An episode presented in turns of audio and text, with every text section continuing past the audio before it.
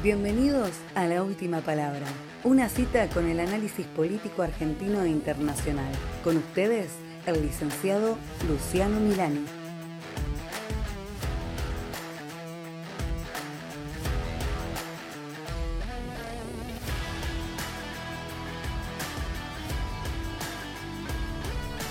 Bienvenidos al decimonoveno episodio de Última Palabra.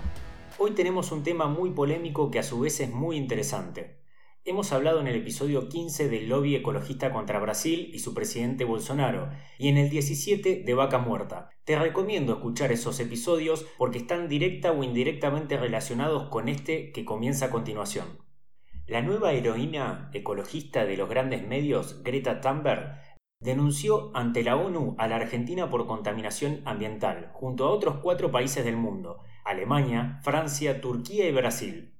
Nadie pone en duda la necesidad de proteger nuestro medio ambiente, pero el ecologismo radical también ha venido siendo utilizado contra el tercer mundo para impedir su necesaria industrialización. Acusar a la Argentina de ser uno de los cinco países con más responsabilidad sobre el cambio climático, junto a potencias como Alemania y Francia, es una locura, cuando nuestro país todavía está muy lejos de un desarrollo que vuelva digna la vida de sus más de 45 millones de habitantes.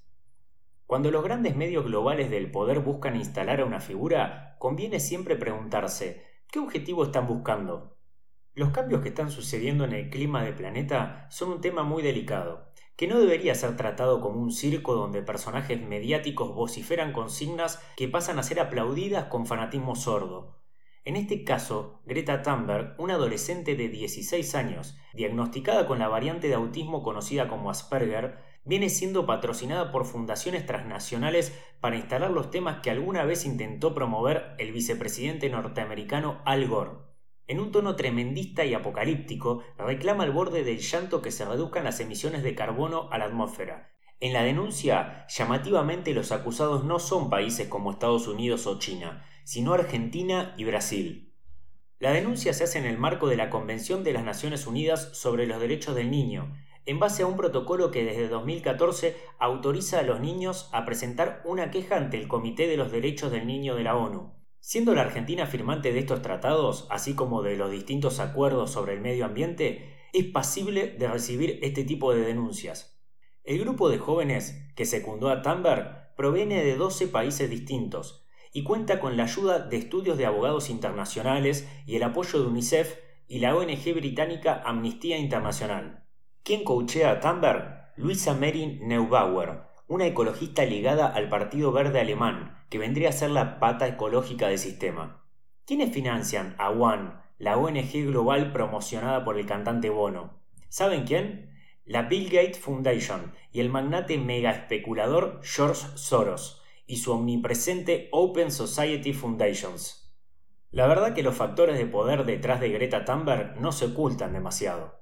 No podemos dejar pasar que esta adolescente y su padre estuvieron viajando por el Océano Atlántico en un velero de competición, con paneles solares y turbinas submarinas, que dirigen Pierre Carsaghi y su compañero de regatas Boris Herman, y cómo no, junto a un equipo de documentalistas para grabar su gesta. Una travesía de unas dos semanas, con el objetivo de no contaminar en su viaje a la conferencia sobre el cambio climático de la ONU que se celebró en Nueva York el 23 de septiembre, hace muy poco. Ella está en contra de las aerolíneas aéreas, por ser esta una de las industrias que más contaminan en el mundo, como también lo hace el transporte marítimo, aunque todos sabemos que ambas son indispensables en el mundo moderno y son una consecuencia del progreso de la sociedad y la tecnología como herramienta fundamental en este avance. Pero no fue un viaje tan limpio, ¿eh? Hermann confesó al diario alemán TASS que varios de los responsables del velero debieron volar a Nueva York para traer el barco de nuevo a Europa, dejando mucha más huella de dióxido de carbono que si Greta Thunberg hubiese optado por comprar un pasaje de avión. Y acá no termina todo, porque esta adolescente ha sido nominada al Premio Nobel de la Paz 2019, sí, como lo escuchás, y realizó un llamamiento a una huelga general por el clima el 20 de septiembre pasado, la cual tuvo mucha repercusión en el mundo entero. ¿Qué otra organización transnacional apoya a Greta Thunberg? El poderoso Club de Roma, entidad fundada en 1968 por Alexander King, distinguido este por la corona inglesa como miembro de la Orden del Imperio Británico, con sede en Suiza y delegaciones en todo el mundo. famoso a partir de 1972 por su documento Los Límites del Crecimiento, el cual les invito a googlear y leerlo con mirada crítica para sacar sus propias conclusiones. Quien se encargó de dar a conocer públicamente a Greta Thunberg en agosto de 2018 fue el fundador de We Don't Have Time y también presidente de Global Challenge, un think tank que incluye a personajes como Anders Wickman, expresidente del Club de Roma. En Argentina, el Club de Roma es presidido por el intelectual liberal Santiago Kovadlov. Con semejantes grupos de poder global atrás, es lógico que una perfecta desconocida en 2018 pase en pocos meses a ser recibida por políticos como Arnold Schwarzenegger o Angela Merkel, disertar en la ONU y contar con amplificación sin mirada crítica de miles de medios del sistema. Obviamente el hecho de ser adolescente y estar diagnosticada con Asperger ayudó a construir el personaje, ideal para generar fácil empatía con los más jóvenes. Y sí, el poder sabe elegir a sus representantes. Pero volvamos al caso argentino. ¿Qué elemento se utilizó concretamente en el documento de Greta Thunberg para denunciar a nuestro país? Un caso en Aedo, en el que se relata que por el exceso de consumo de aire acondicionado se satura la red eléctrica, lo que genera cortes del servicio, y eso lesiona los derechos de una niña de poder usar la luz para hacer sus deberes escolares. La verdad, bastante patético. También se acusa a la Argentina de invertir en la explotación gasífera y del uso de la ganadería. Todo esto a pesar de que nuestro país solo es responsable del 0,8 de las emisiones de carbono global, contra el 26% de China, el 13% de Estados Unidos y el 10% de Europa.